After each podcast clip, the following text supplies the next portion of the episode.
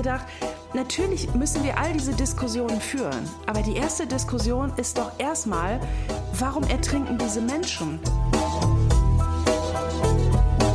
Entweder sind es Ehrenamtliche oder es sind Mitarbeiter, die dürfen bei den Hauptamtlichen mitmachen. Oh, herzlichen Dank, dass ich mitmachen darf. Hallo und herzlich willkommen bei Ehrensache. Dies ist ein Eule-Podcast, der produziert wird von Ruach Jetzt. Ich bin Lisa und hier dreht sich alles um das Thema Ehrenamt. In jeder Folge komme ich deshalb mit Menschen ins Gespräch, die sich ehrenamtlich engagieren. Und heute ist Sandra Bilz bei mir zu Gast. Sandra, erzähl doch mal. Wer bist du, was machst du und vor allem, was ist deine Ehrensache? Ja, danke, liebe Lisa, für die Einladung hier zum Podcast. Ich hatte auch schon ein paar Folgen gehört, von daher schön, jetzt selbst Teil davon sein zu können. Ähm, mein Name ist ähm, Sandra Bilz. Ähm, ich bin evangelische Pastorin von Beruf. Das ist mein Job. Und ich komme gebürtig von der stürmischen Nordsee. Äh, das hängt vielleicht auch so ein ganz bisschen mit dem Ehrenamt zu tun, auf, äh, oder hat vielleicht ein bisschen mit dem Ehrenamt zu tun, äh, auf das wir gleich noch zu sprechen kommen. Ich bin evangelische Pastorin, das heißt, ich ähm, habe ähm, schon von früh an irgendwie so einen Traum von Kirche gehabt und habe gemerkt an manchen Stellen, ähm, ich habe Lust, Kirche zu verändern. Ich habe noch Träume, dass Kirche vielleicht noch ganz anders sein könnte. Und das habe ich im Grunde genommen in Kirche zu meinem Job gemacht. Das heißt, ich arbeite bei einer Arbeitsstelle in Berlin, die heißt MIDI. Da kommt zum einen missionarische Kirchenentwicklung, MI und DI, diakonische Profilbildung zusammen. Das heißt, wir sind so ein bisschen so ein Innovationszentrum in Deutschland und denken darüber nach, wie Kirche in Zukunft sein kann. Da arbeite ich, arbeite ich als Referentin für so große Transformationsprozesse Prozesse. Das heißt, ähm, ich unterstütze jetzt nicht ganz konkret Kirchengemeinden am Ort, sondern ich sorge dafür, dass grundsätzlich die Systeme in Kirche hergestellt werden, dass es eben auch zu so innovativen Prozessen kommen kann. Und das unterstütze ich deutschlandweit. Das ist äh, mein Job. Aber darum soll es ja heute nicht gehen. Genau. Was ist also deine Ehrensache? Worüber reden wir heute? Genau. Also ich habe äh, eine Ehrensache, die mir sehr am Herzen liegt und ähm, die seit ungefähr Herbst 2019 mein Leben ziemlich durchgewirbelt hat. Ähm, und zwar der äh, Verein United for Rescue, gemeinsam retten. Das ist äh, mittlerweile Europas größtes äh, Netzwerk für Seenotrettung. Wir unterstützen äh, zusammen mit ungefähr 800 Bündnispartnerinnen und Bündnispartnern die zivile Seenotrettung im Mittelmeer. Das habe ich ja gerade schon am Anfang gesagt. Äh, ich komme von der Nordsee. An der Nordsee äh, machen wir keine Seenotrettung, weil da gibt es ja relativ viel. Die Deutsche Gesellschaft zur Rettung Schiffbrüchiger, das kennen wir ja auch so ein bisschen, wenn man früher mal mit Opa oder Oma in der Kneipe war, da standen immer diese Spendenschiff Schiffchen, wo man dann irgendwie so die Groschen reingetan hat. Äh, bei uns in Deutschland ist das alles so total durchorganisiert, aber es ist leider so, dass äh, im Mittelmeer im Grunde genommen die ganzen Anrainerstaaten, die rechtlich dazu verpflichtet wären, ihrer Pflicht nicht nachkommen. Und das heißt, in den letzten Jahren sind da Zehntausende Menschen vor unseren europäischen Toren ertrunken. Und wir haben im Jahr 2019 gesagt, so darf es nicht weitergehen. Und äh, ich durfte eben Teil eines Teams sein, die äh, dieses, ähm, die diesen Verein ins Leben gerufen haben, um dem ein Ende zu setzen. Wie kam es genau zu dieser, zu dieser Vereinsgründung? Da ist ja hm. vorher auch schon ein bisschen was passiert, oder? Genau ähm, ist mir auch immer ganz wichtig zu sagen, weil immer ganz oft gesagt wird, wir wären die, die da jetzt irgendwie den Prozess großartig begonnen hätten und so.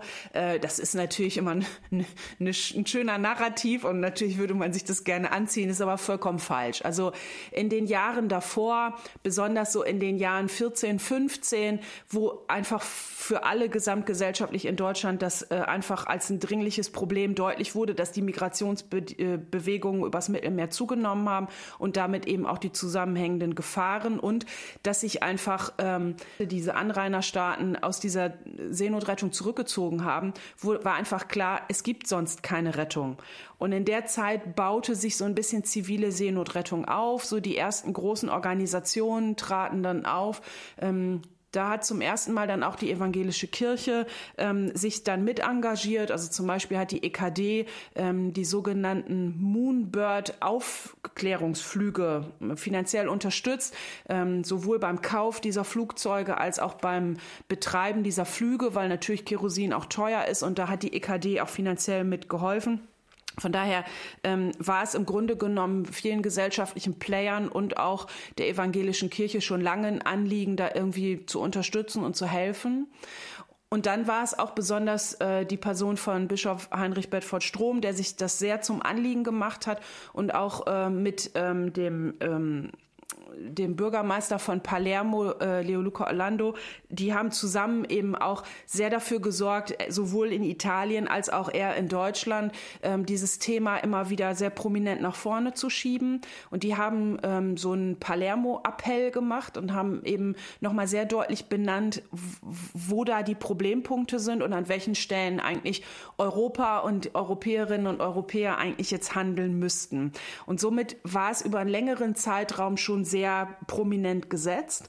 Und im Jahr 2019 war dann ja der Kirchentag in Dortmund ähm, und da gab es eine große Veranstaltung, wo auch die beiden äh, vorkamen, also sowohl der Bürgermeister Palermos als auch Heinrich Bedford Strom.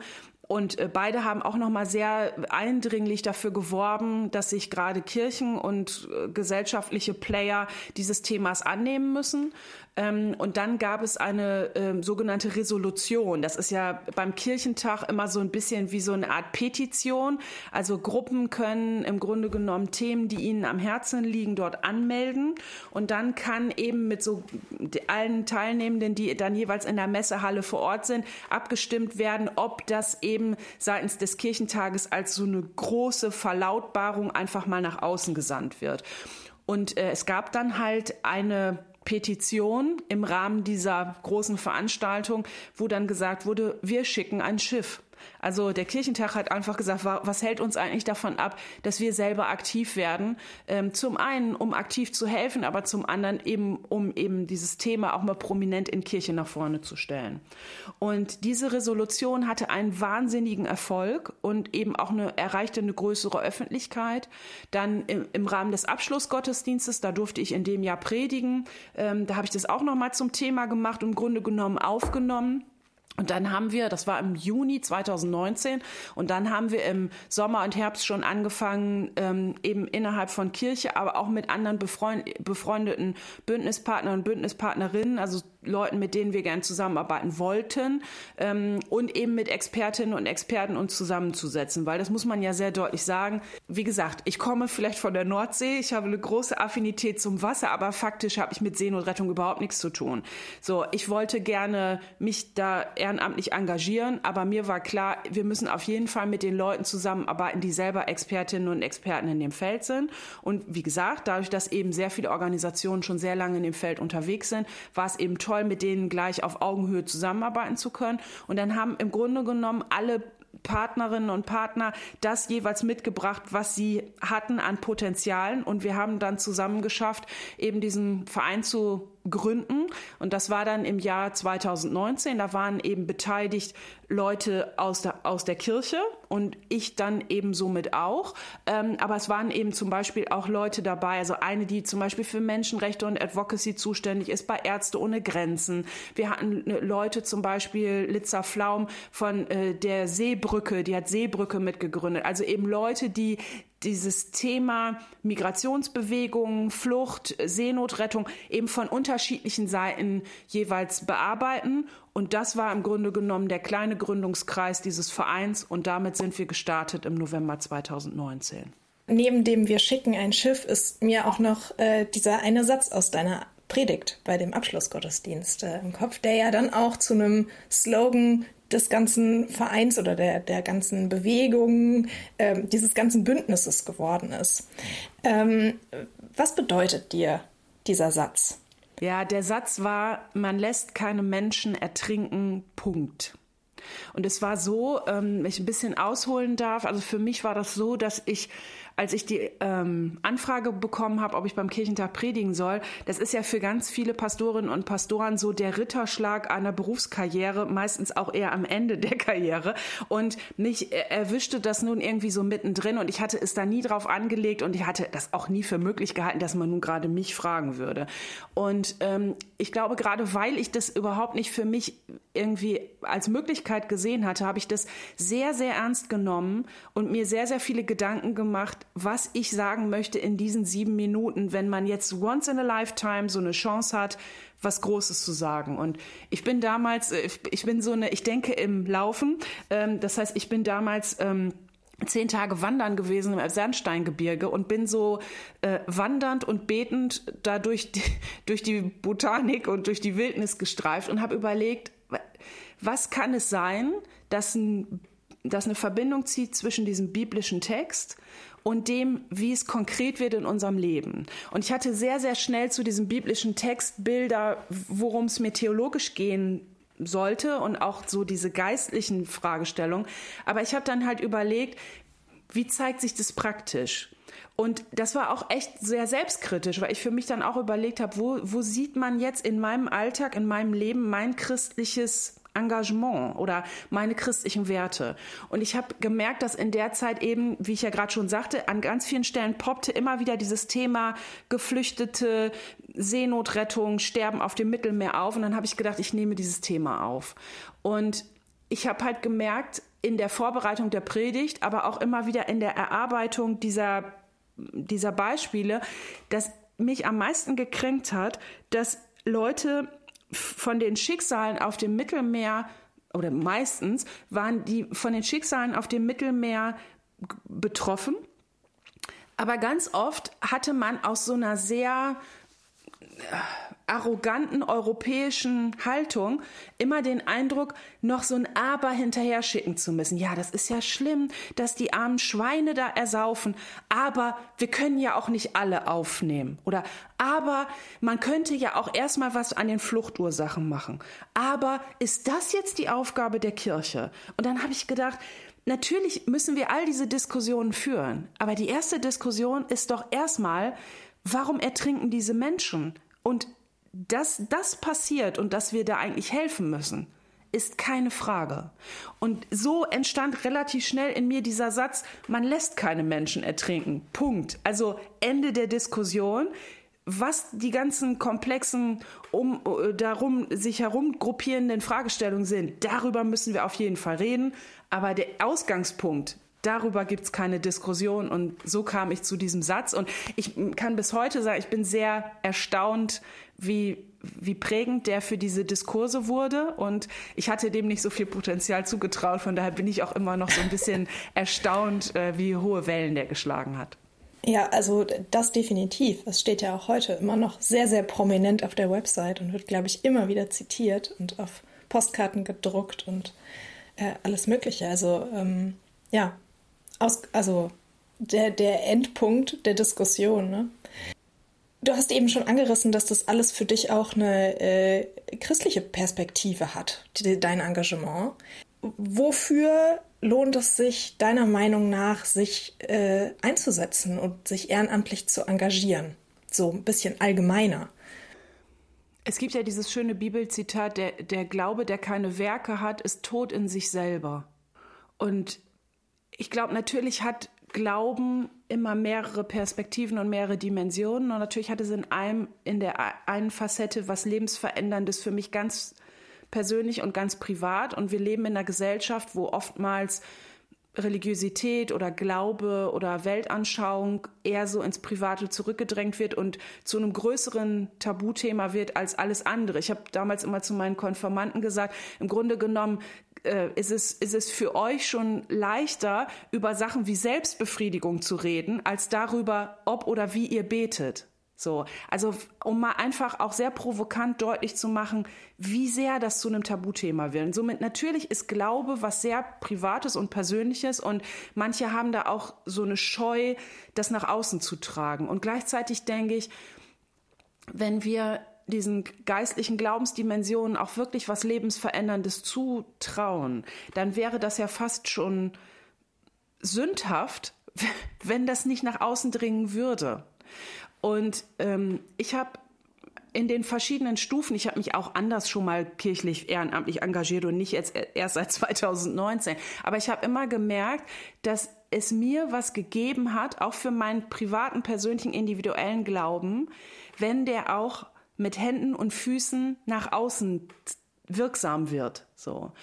Und somit kann man, glaube ich, ganz allgemein sagen, dass es nochmal den eigenen Glauben auf eine ganz andere Ebene heben kann, wenn man für sich überlegt, an welchen Stellen das im Alltag sich zeigt und wenn es eben auch ganz bewusst über das hinausgeht, was nur mich betrifft, weil gerade so christlicher Glaube zielt ja darauf ab, das ist ein Teamsport. Wir können nicht alleine glauben. Also wenn selbst unser Gott schon sich nicht selbst in eins genug ist, sondern dreifach kommt, äh, dann ist es ja einfach umso schöner, wenn wir in uns eben diesen Glauben auch mehrdimensional und breiter denken und andere auch in unseren Glauben mit einbeziehen. Und ich habe für mich das an vielen Stellen in meinem Leben als sehr bereichernd wahrgenommen, in meinem Leben das mit anderen zu teilen. Oder ignatianisch sagt man ja auch irgendwie, ich brauche dich, um an dir Jesus Christus zu begegnen. Und wer ist dann das Gegenüber? Ist das dann immer nur irgendjemand in der Kirchenband oder irgendjemand im Bibelkreis? Nee, das kann dann eben auch das Engagement bei der Tafel sein und die Person, der ich dann gerade diese Tüte reiche. So, und ähm, von daher dieses über einen selbst hinaus und sich selber beschenken, aber in dem Moment eben auch andere beschenken damit. Mhm. Ähm, was ist dann, also ähm, du, du, sagst gerade, dass es äh, konkret wird, auch dein Glaube in deinem Engagement. Ähm, oder so habe ich das zumindest verstanden, was du gerade äh, gesagt hast. Du sagst, dass äh, Glaube äh, in, in deinem Engagement äh, konkret wird und was, was, konkret tust du bei United for Rescue? Also hast du eben gesagt, du warst bei der, bei der Vereinsgründung beteiligt. Was, was ist sonst deine Aufgabe in deinem, in deiner Ehrensache?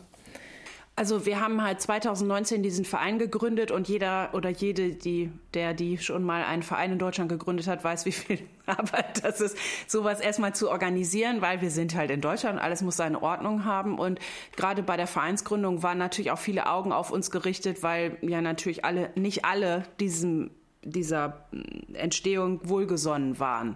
Äh, dass Kirche sich in so einem Bereich engagiert, hat ja nicht nur Unterstützerinnen und Unterstützer gehabt. Ähm, Somit war es am Anfang sehr viel, wie gründen wir diesen Verein, wie bauen wir uns auf. Dann war im Grunde genommen, waren zwei Felder ganz am Anfang prägend, nämlich zum einen, wir wollten ja nicht einfach nur einen Verein gründen, sondern wir haben verschiedene Ziele und eins dieser Ziele ist, eben unter anderem ähm, für Awareness zu sorgen bei diesem Thema und eben auch Spenden einzutreiben. Und wir haben damals innerhalb von einem Monat über eine Million Euro an Spenden gesammelt und konnten dann schon sehr, sehr schnell das erste Schiff schicken. Ähm, und da war mein Engagement dann eben als Teil eines Teams dafür zu sorgen, sowohl, dass die Spendengelder eingeworben wurden, dass wir Pressearbeit gemacht haben, Kommunikation gemacht haben, aber dass wir gleichzeitig auch in sehr, sehr enger Abstimmung und Ko äh, ähm, Kommunikation waren mit den äh, jeweiligen Seenotrettungsorganisationen, weil nochmal, wir schicken ja selber keine Schiffe, sondern wir unterstützen die, die Seenotrettung machen und helfen denen, dass sie Schiffe schicken können. So, und von daher kann man sich ja vorstellen, dass da eben auch sehr, sehr viel Arbeit an Organisation und Kommunikation dranhängt. Und der zweite Teil ist, der uns sehr wichtig ist, es geht uns nicht nur hands-on um die Unterstützung und um die Weitergabe von Geld, sondern es geht uns auch darum, dieses Thema möglichst breit gesellschaftlich zu verankern.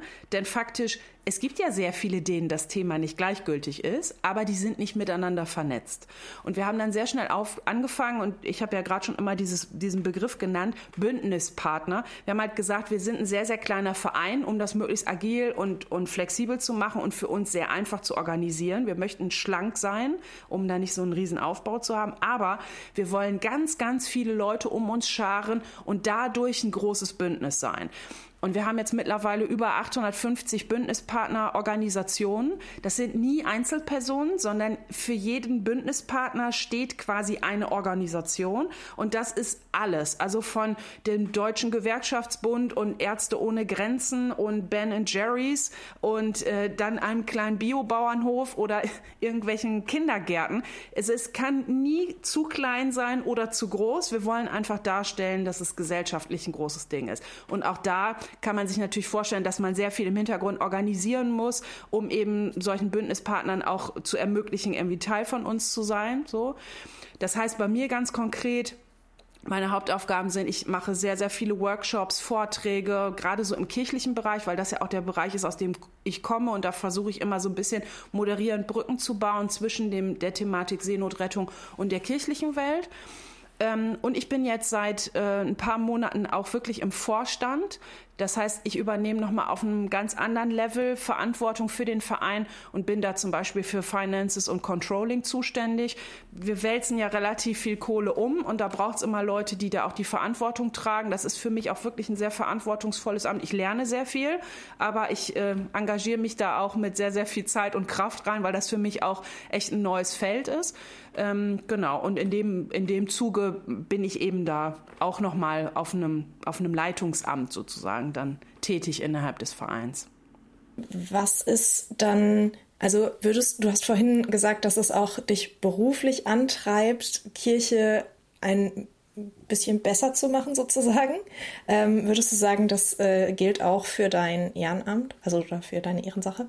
Ja, also ich würde schon sagen, ich komme nicht aus so einem dezidiert christlichen Elternhaus. Also meine Eltern äh, waren und, und sind äh, Kirchenmitglieder, aber ich bin nicht so aufgewachsen mit Kinderbibel und vorm Essen beten und so. Und deswegen habe ich eigentlich seit früher her schon bis heute immer so einen kritischen Blick auf Kirche und kenne den kirchlichen Style und das andere.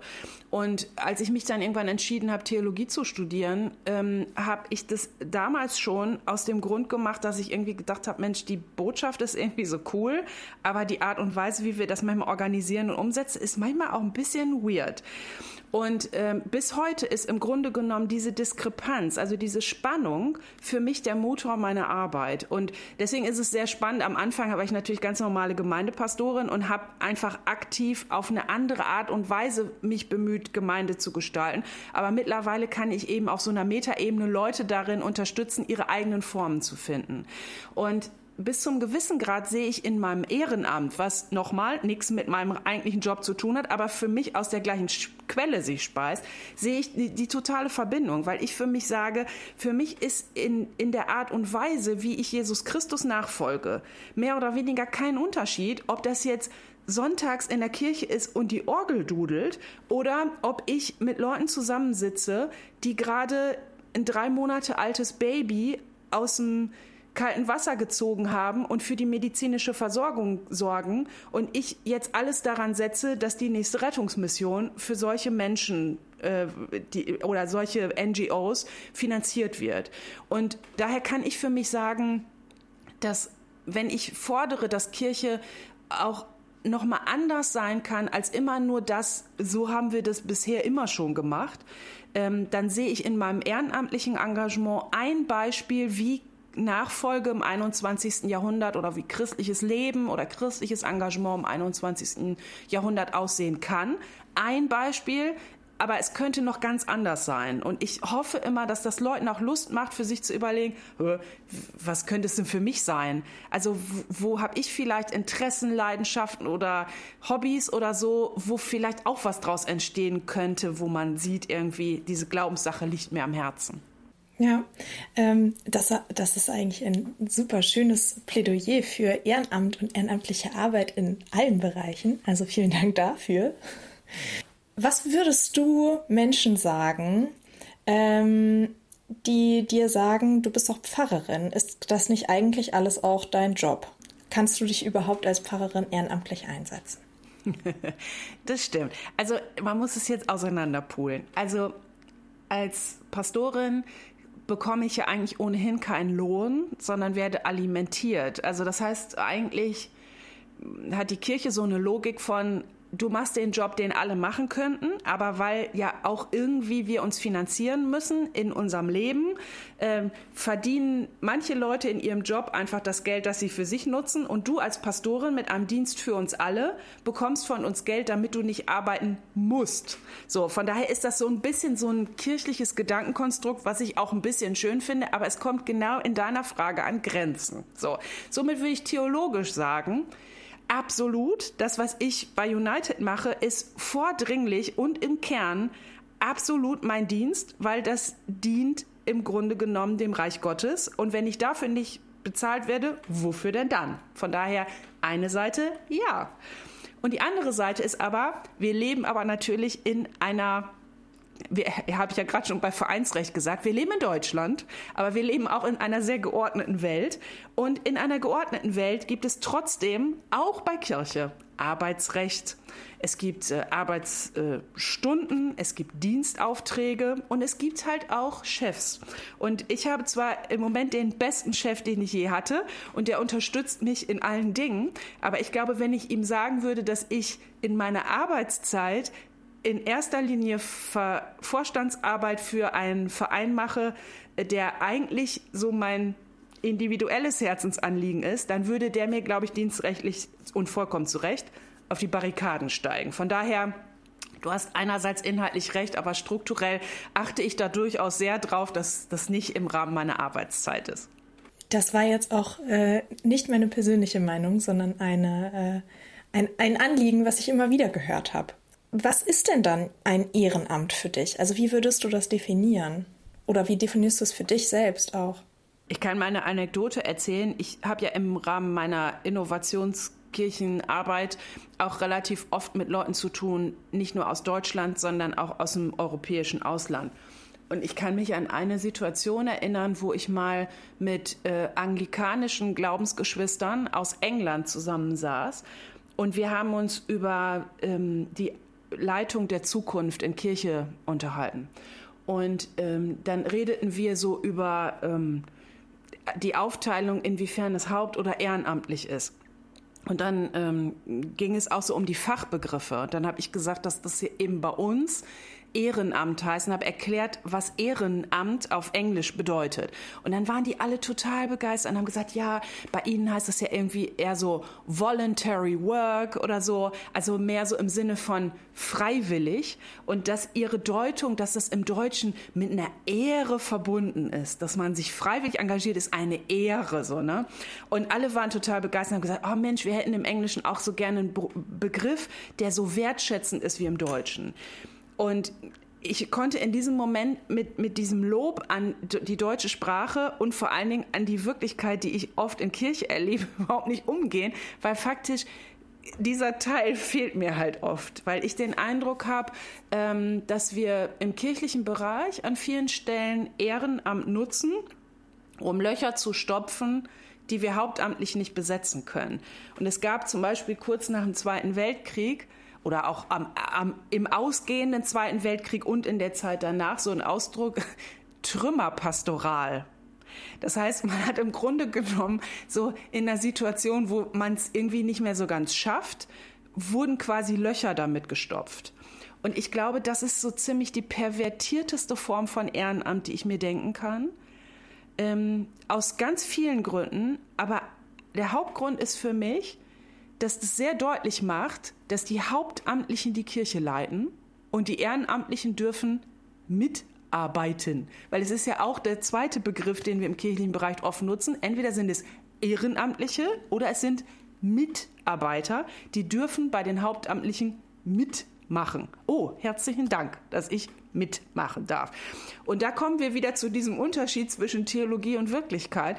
Theologisch ist es ja genau umgekehrt. Theologisch sind wir eine Gemeinschaft der Heiligen, wir sind alle gemeinsam unterwegs, sogar in den Strukturen der Kirchen werden wir von Synoden geleitet, also evangelischerseits, und eben nicht von irgendwelchen Bischöfen, die sagen, wo es lang geht. Aber faktisch ist es manchmal in unserer Wirklichkeit und in unserem Kirchenbild nicht so wirklich durchgedrungen. Und von daher denke ich, also Ehrenamt hat wahnsinnig viele Potenziale im Kern Kirche zu verändern und auch Dinge einzutragen, die wir Hauptamtlichen vielleicht nicht im Blick haben, nicht im Portfolio haben, wo wir vielleicht auch nicht die Zeit für haben.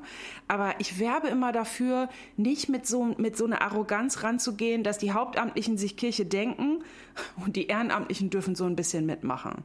Und deswegen unterstützt mich das auch, dass ich ab und an bewusst in diese Rolle des Ehrenamts reingehe und eben bewusst sage, Leute, ich habe hier nicht mehr zu sagen oder ich habe hier jetzt nicht eine größere Entscheidungsmacht, nur weil ich damit mein Geld verdiene. Ja, danke schön. Das war es auch schon wieder bei Ehrensache. Äh, vielen Dank dir, Sandra. Äh, Ehrensache ist ein Eule-Podcast. Die Eule findest du mit ganz verschiedenen Formaten hier auf deiner Podcast-Plattform sowie im Internet unter eulemagazin.de und auf allen gängigen Social-Media-Plattformen. Und äh, zum Schluss gibt es jetzt noch eine kurze Nachricht aus der Eule-Redaktion. Hi, ich bin Eva. Gemeinsam mit Max und Philipp habe ich 2017 die Eule gegründet, das Magazin für Kirche, Politik und Kultur. Gemeinsam mit unseren AutorInnen machen wir Kirchen- und Religionsnachrichten für eine neue Generation. Dabei brauchen wir deine Unterstützung. Mit einem Eule-Abo bezahlst du den unabhängigen Journalismus der Eule, denn wir werden von keiner Kirche finanziert. Du sorgst dafür, dass wir unsere AutorInnen fair bezahlen können und leistest damit einen Beitrag für die Stimmenvielfalt in den Kirchen. Ab drei Euro im Monat bist du dabei. Mach mit und schließ jetzt ein Eule-Abo ab.